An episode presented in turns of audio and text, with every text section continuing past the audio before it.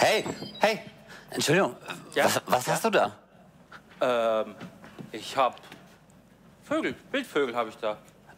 Okay, und ähm, wo hast du die jetzt her?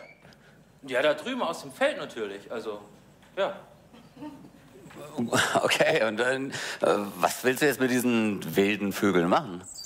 Ja, spielen. Also, spielen halt, ja. Äh, spielen, aber was für Spiele? Na, entweder piekse ich mit dem Stock rein oder ich schüttel am Käfig. Ja, oder, oder ich bringe die dazu, dass sie miteinander kämpfen. Also spielen halt. Äh, Okay, ähm, und was willst du mit ihnen machen, wenn du mit ihnen fertig bist? Äh, dann verfütter ich dann meine Katze. Die, die liebt Wildvögel, meine Katze. Ja. Äh, du weißt du, also ich mag Wildvögel sehr gerne. Äh, die, die da würde ich dir, würde ich dir gerne abnehmen. Wirklich? Ja, Hä, die, äh, die fliegen doch einfach nur weg, also. ich bezahle sie dir.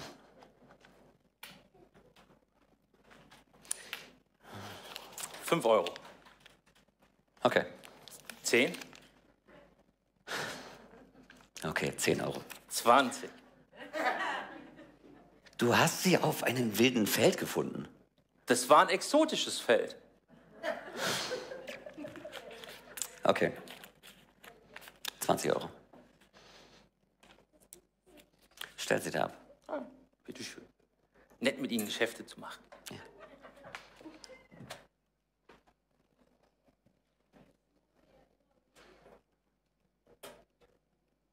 So, bitte sehr. Geht jetzt.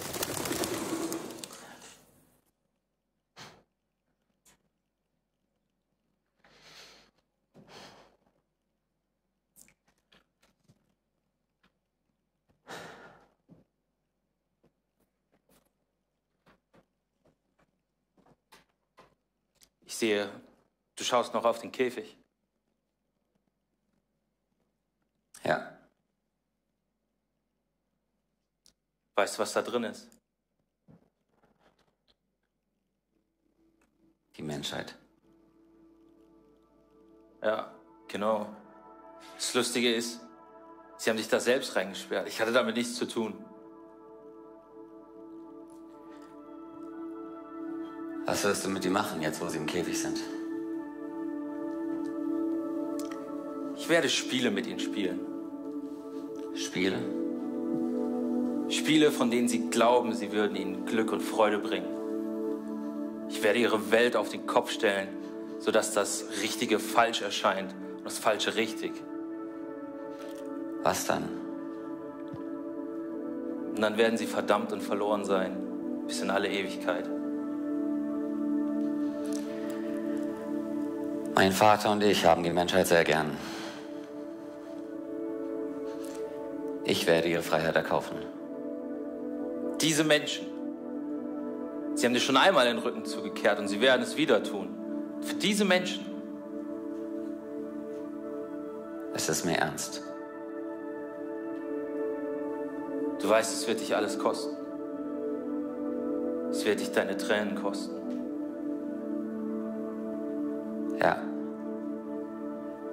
Wird dich dein Blut kosten. ja. Es wird dich dein Leben kosten. Sind dir diese Menschen es wert? Ja, sie sind es mir wert.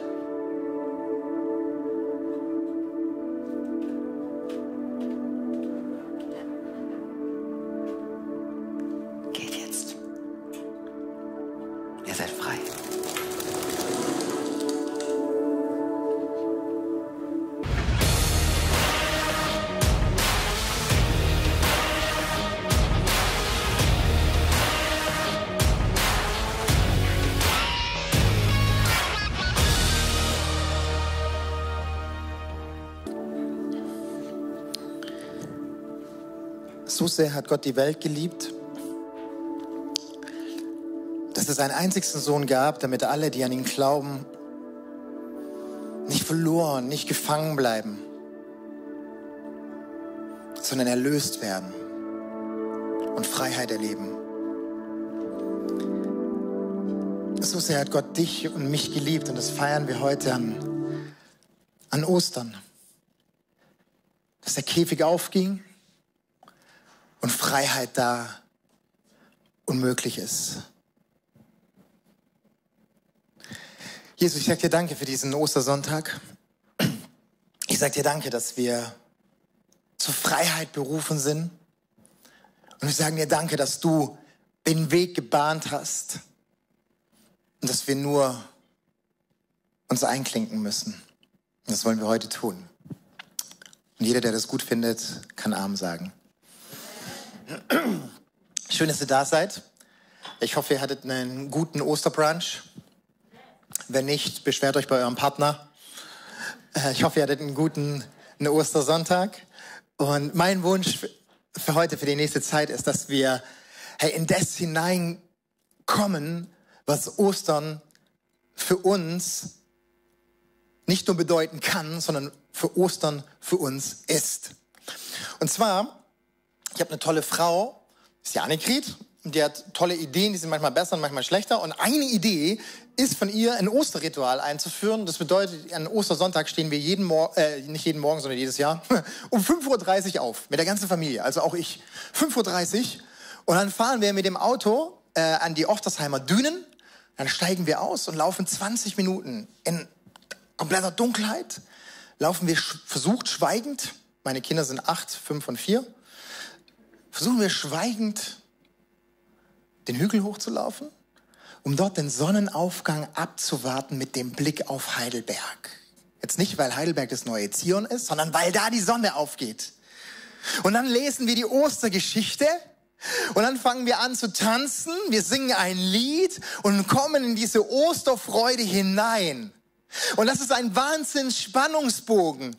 Wir kommen aus dem Karfreitag heraus, da ist jemand gestorben. Wir sind an einem Samstag, wo wir nicht genau wissen, was passiert denn morgen? Passiert da noch überhaupt was? Und dann stehen wir ganz früh auf am Sonntagmorgen und sind noch sowas von müde und quengelig. Alle vier Kinder meiner Frau. Und dann sehen wir die ersten Sonnenstrahlen und das Osterlicht bricht, bricht hinein. Und weißt du, was heute Morgen war? Ähm, als wir heute Morgen hochgelaufen sind, da waren die Vögel, haben da geswitchert. Also wenn du mal Vögel hören willst, dann musst du um 5 Uhr aufstehen oder um 6 Uhr. Dann hörst du die so laut zwitschern, dass du gar nicht nebenher reden könntest. Und wisst ihr was? In Hiob, einem der traurigsten Bücher der Bibel, steht in Hiob 12, Vers 7. Hey, du kannst so viel von den Tieren lernen. Schau dir die Vögel an. Sie wissen, dass sie zur Freiheit berufen sind und dass sie mich loben. Hey, und das ist genau das, was ich heute mit euch feiern möchte, dass wir Ostern erleben und unserem Job nachkommen, Gott und Jesus zu loben. Seid ihr mit dabei? Habe ich euch? Sehr schön. Lasst uns als erstes einen riesen Applaus geben an Sebastian und Tobi für dieses eindrückliche Theater. Und ich muss gerade mal gucken, hier ist der Erik, genau, wir haben ein paar Kinder da. Im ersten waren viel mehr, genau. Ich hoffe, dass es auch für euch interessant wird. Ihr müsst auf eurem Zettel aufschreiben, wie oft ich Ostern sag. Und ich versuche jetzt nicht allzu oft Ostern sagen, weil sonst kommst du nicht mehr mit dem Zählen nach, wenn ich zu oft Ostern sage. Aber Ostern ist halt heute und deswegen musst du vielleicht mitzählen, wie viel Mal ich Ostern sagen kann. Ne? Boah, da haut ihr ja selbst das Ding. Hey, herzlich willkommen auch am Livestream und Kinder, ich möchte euch, ich möchte euch was erzählen, äh, was ihr besser könnt wie die Erwachsenen. Und zwar die Erwachsenen, wir machen so. Hey, wer von euch weiß, was ein Teekesselchen ist? Erik, weißt du, was ein Teekesselchen ist? Wisst ihr, was ein Teekesselchen ist? Also ich erkläre es euch. Ein Teekesselchen ist ein Wort mit mehreren Bedeutungen. Ne? Zum Beispiel ein Strauß. Wenn ich meiner Frau einen Blumenstrauß mitbringe, freut sie sich. Wenn ich ihr einen Vogelstrauß mitbringe, freut sie sich nicht. Ne? Oder ich kann auf die Bank sitzen oder auf die Bank ausrauben. Geld her. Gell, Erik? Cool, oder? Genau, das ist, das ist ein Teekesselchen. Und hey, wisst ihr, was Erwachsene können, die können manchmal gut schauen und manchmal nicht so gut. Und zwar kann man auf diesen Käfig hier schauen, wo der Vogel drin war, und man kann sagen, ich sehe einen leeren Käfig Vielleicht war mal ein Vogel drin. Vielleicht aber auch nicht. Er ist hier leer. Man kann, Erwachsene können auf diesen Käfig schauen und können draufschauen und sagen, hey, wow, der Käfig, der ist ja leer, weil der Vogel herausgeflogen ist. Und wisst ihr, wie man das noch sehen kann? Man kann es so sehen, wow, der Käfig ist leer, weil die Vögel weggeflogen sind, weil jemand dafür bezahlt hat, dass der Käfigdeckel aufgeht. Es hat jemand bezahlt, dass der Deckel aufgeht. Und es ist so ein bisschen wie so ein Teekästchen. Man kann dieses Wort sehen.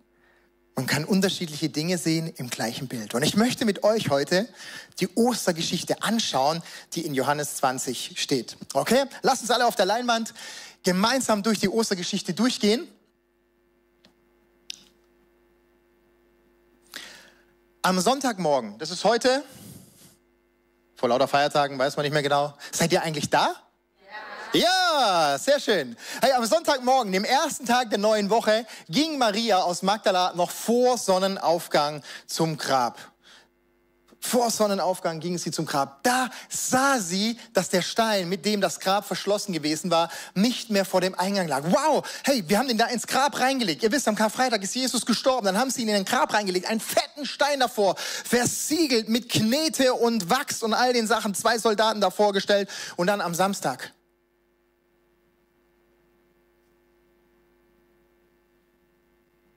wusste man nicht. Kommt da noch was? Geht's weiter mit meiner Geschichte? Geht's weiter mit meiner Trauer? Geht's weiter mit meinem Leben? Und am Samstag durften sie das Haus nicht verlassen. Nur tausend Schritte durften die Menschen damals machen. Deswegen konnten sie nicht zum Grab laufen. Aber dann am Sonntagmorgen, sobald die Sonne aufging, im Dunkeln, so wie ich im Oftersheim in den Sanddünen. 6 Uhr, oh, 6 Uhr, und das als Akademiker, oh, 6 Uhr. Ne? Und dann sind sie rausgerannt, die Frauen, und sie sahen, dass der Stein weggerollt war. Und dann lesen wir weiter. Sofort lief sie, diese Maria, zurück zu Simon Petrus und dem anderen Jünger, den Jesus sehr lieb hatte. Aufgerichtet betrichtet sie ihnen, Sie haben den Herrn aus dem Grab geholt und wir wissen nicht, wohin sie ihn gebracht hat gehaben. Maria hat gedacht, wow, das Grab ist leer, da kam jemand und hat den mitgenommen.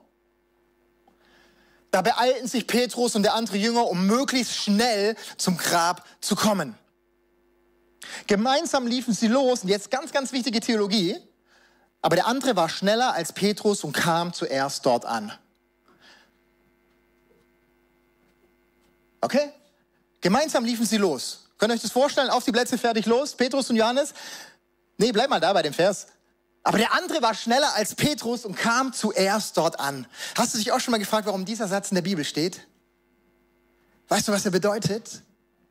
Er bedeutet, dass es völlig okay ist, wenn es uns immer darum geht, höher, schneller, weiter weil wir Menschen sind, weil wir gewinnen wollen, weil wir uns anstrengen wollen. Und es ist so gut. Diese Geschichte erzählt nicht von Heiligen, sondern von ganz normalen Menschen wie du und ich, die wir immer vorankommen wollen. Und dann geht's weiter. Der eine kam zuerst an Edgegebele. Ohne hineinzugehen, schaute er, also Petrus, in die Grabkammer und sah, da kommt wieder das Wort sehen, in die Leinentücher dort liegen. Dann kam auch Simon Petrus er ging in das Grab hinein und sah ebenfalls die Leintücher zusammen mit dem Tuch, das den Kopf von Jesus bedeckt hatte. Es lag nicht zwischen den Leintüchern, sondern zusammengefaltet an der Seite. Jetzt ging auch der andere Jünger, der zuerst angekommen war, er war zwar zuerst da, aber feige, er sah, kommt wieder das Wort sah, sich darin um und nun glaubte er, dass Jesus von den Toten auferstanden war. Und jetzt mache ich ganz kurz ein bisschen was mehr für die Älteren, aber für euch Kinder. Früher haben die das alles auf Griechisch geschrieben. Ne? So, wir gehen heute gern Griechisch essen, aber die haben auf Griechisch geschrieben. Und dort ist es ein bisschen so wie mit dem Teekesselchen. Das ein Wort hat viele Bedeutungen. Und jetzt haben wir in diesem Text dreimal das Wort sah, also sehen, gelesen. Aber im griechischen Urtext werden da drei unterschiedliche Begriffe verwendet. Im Vers 1, als die Maria zum Grab kommt und sagt, hey, sie sah das leere Grab, dass der Stein weggerollt war, steht im Griechischen das Wort blepo. Blepo. Komm, wir sagen mal alle blepo. Blepo. Dann in Vers 6, als sie zurückgerannt ist und Petrus geholt hat und Petrus, sag mal, der war der Schnellere oder der Langsamere? Der Langsamere. Petrus war der Langsamere. Sah, als das Wort sah dort kam, steht Theorio. Okay, ganz kurz. Theorio. Dann gehen wir in Vers 8, als dann dieser schnellere, aber feigere Johannes ins Grab hineinschaut und auch wieder sah, steht Aido. Aido. Felix, magst du mal Aido sagen? Aido. Xavier Naido. Ich möchte dich darauf mitnehmen, was diese drei, was diese drei Begriffe bedeuten. Und zwar in Vers 1. Maria sah ins Grab hinein und hat gedacht, wenn das Grab leer ist, muss ihn jemand weggenommen haben. Und sie sah mit ihrem Auge eine Tatsache. Niemand da, ich kombiniere, musste weggenommen werden. Sie hat mit ihren Augen gesehen. Dann holt sie ihre Freunde und Petrus schaut hinein. Hier, Theorie. Und davon wird unser Wort abgeleitet, ab, abgeleitet Theorie. Und Petrus entwickelt eine Theorie. Er schaut hinein. Er sieht, Jesus ist nicht mehr da. Aber er war eingewickelt in Leintüchern. Auf seinem Gesicht waren Leintücher und die liegen plötzlich zusammengefaltet da. Welcher Dieb würde in eine Bank einbrechen und nach den Tresor wieder abschließen? Wer würde einen Menschen aus dem Grab klauen und dann noch die Zeit haben, die Leintücher wieder zusammenzulegen? Petrus kommt auf eine Theorie, weil er mit den Augen sieht und sein Hirn einschaltet. Er sieht mit seinem Verstand, wow, da muss was anderes passiert sein. Ich weiß es noch nicht. Und dann kommt der schnellere, aber feigere Johannes in Vers 8 und sagt, I do. Und er sieht mit dem Herzen. Die Bibel sagt, und Johannes schaute in das Grab hinein und glaubte. Er glaubte das, was Jesus gesagt hat. Ich werde den Tempel zerstören und in drei Tagen wieder aufbauen. Er hat gesehen, Jesus ist gestorben. Jetzt ist er nicht mehr da. Bedeutet, er ist auferstanden. Er sieht und glaubt. Er sieht und glaubt.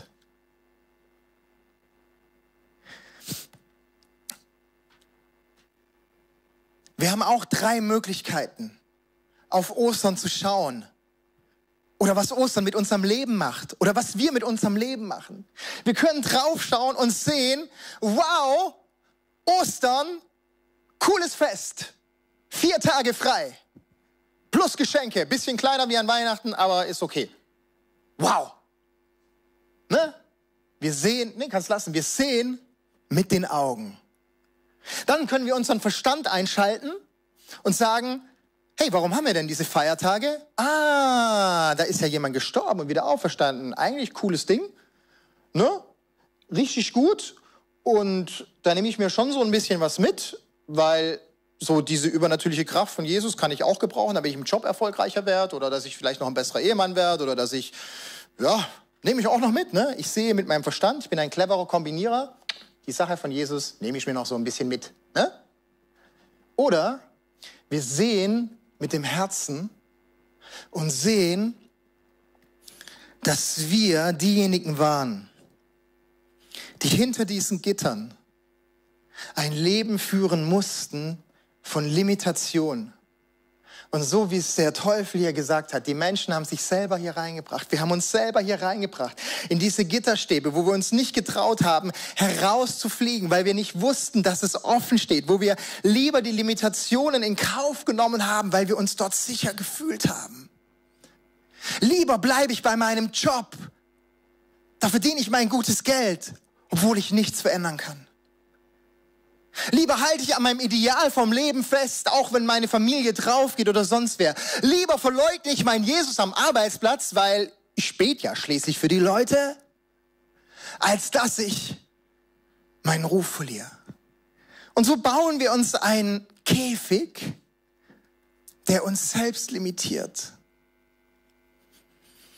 Und dann kommt jemand, der sagt, er war uns in allem gleich, haben wir gelesen in Hebräer 4. Und er sagt, ich kenne euer Leiden und ich bezahle ein Lösegeld, nicht wenig, nicht mehr, sondern alles bezahle ich, damit du einen Ausweg hast aus den Limitierungen deines Lebens.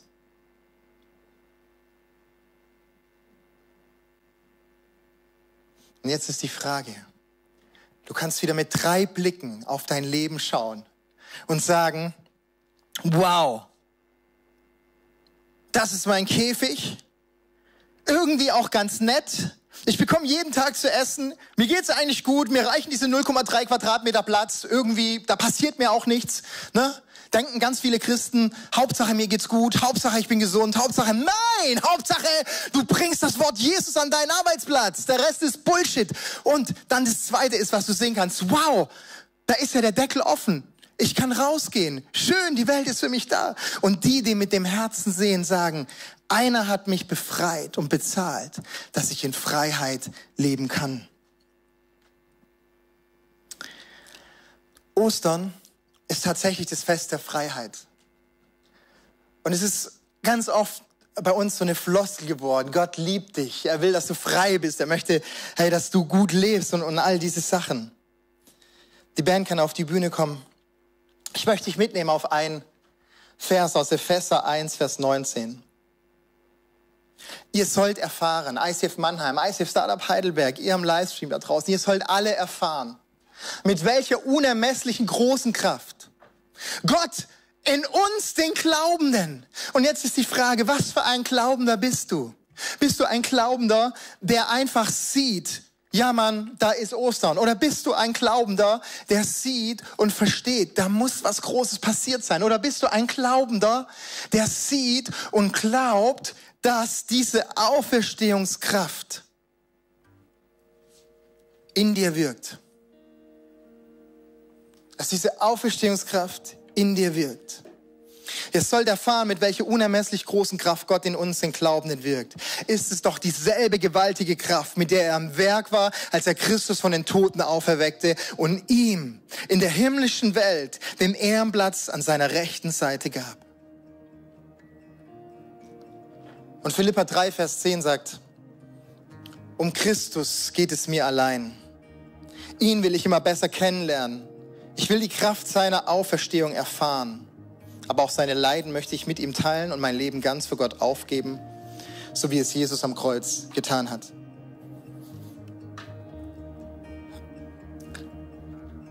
Was wäre, wenn wir dieses Ostern zum ersten Mal begreifen, dass wir nichts dazu beitragen konnten, dass wir ein Leben in Freiheit leben können?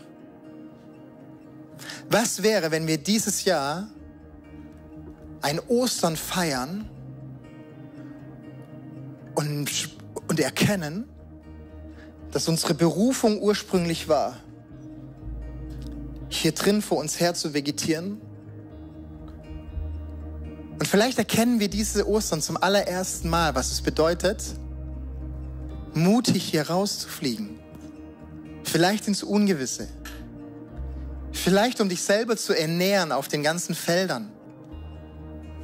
Vielleicht von irgendeinem Raubvogel irgendwann gefressen zu werden. Vielleicht. Aber Bibelleser wissen mehr. Jesus sagt, ich sorge selbst für den Spatz. Wie viel mehr werde ich für dich als Mensch sorgen? Selbst die Lilien auf dem Feld und die Tierwelt ist so wunderbar gemacht, aber dich, Mensch, liebe ich viel mehr. Ich bin viel mehr für dich da. Das ist es, was Gott zu dir sagt. Hey, und was wäre, wenn wir dieses Ostern zum ersten Mal verstehen, dass diese Auferstehungskraft in uns wirkt. In uns wirkt. Damit unsere Gedanken frei werden, dass unsere Herzen frei werden, dass unsere Seele frei wird, dass wir die Schöpfung wieder in Freiheit schicken können, dass wir Kraft haben, erdrückt, unterdrückte wieder in die Freiheit zu entlassen, dass wir mit dieser Auferstehungskraft durch Leid durchgehen können, dass wir mit dieser Auferstehungskraft Heilung aussprechen können, dass wir mit dieser Auferstehungskraft dranbleiben in Frust, in Leid, in Verdruss, in Hoffnungslosigkeit. Aber dass wir mit dieser Auferstehungskraft auch Mut aussprechen können. Dass wir mit dieser Auferstehungskraft geben können, ohne zu bekommen. Dass wir mit dieser Kraft uns einsetzen für andere, ohne was zu bekommen. Was wäre, wenn wir an diesem Ostern zum ersten Mal realisieren, dass diese Auferstehungskraft als allererstes in uns anfängt zu wirken. Nicht um was zu tun, um was zu leisten, um was zu geben, sondern allein aus dem einzigsten Grund, dass Gott dich geschaffen hat als sein Ebenbild. Und Gottes Ebenbild ist ein Mensch, ein Mann und eine Frau, die in Freiheit leben. In Freiheit ungebunden von dem, was die Welt außen von dir verlangt. Unabhängig von dem, was deine Seele über dich denkt. Unabhängig von dem, was dir deine Ängste, Sehnsüchte und so weiter einreden. Was wäre wenn?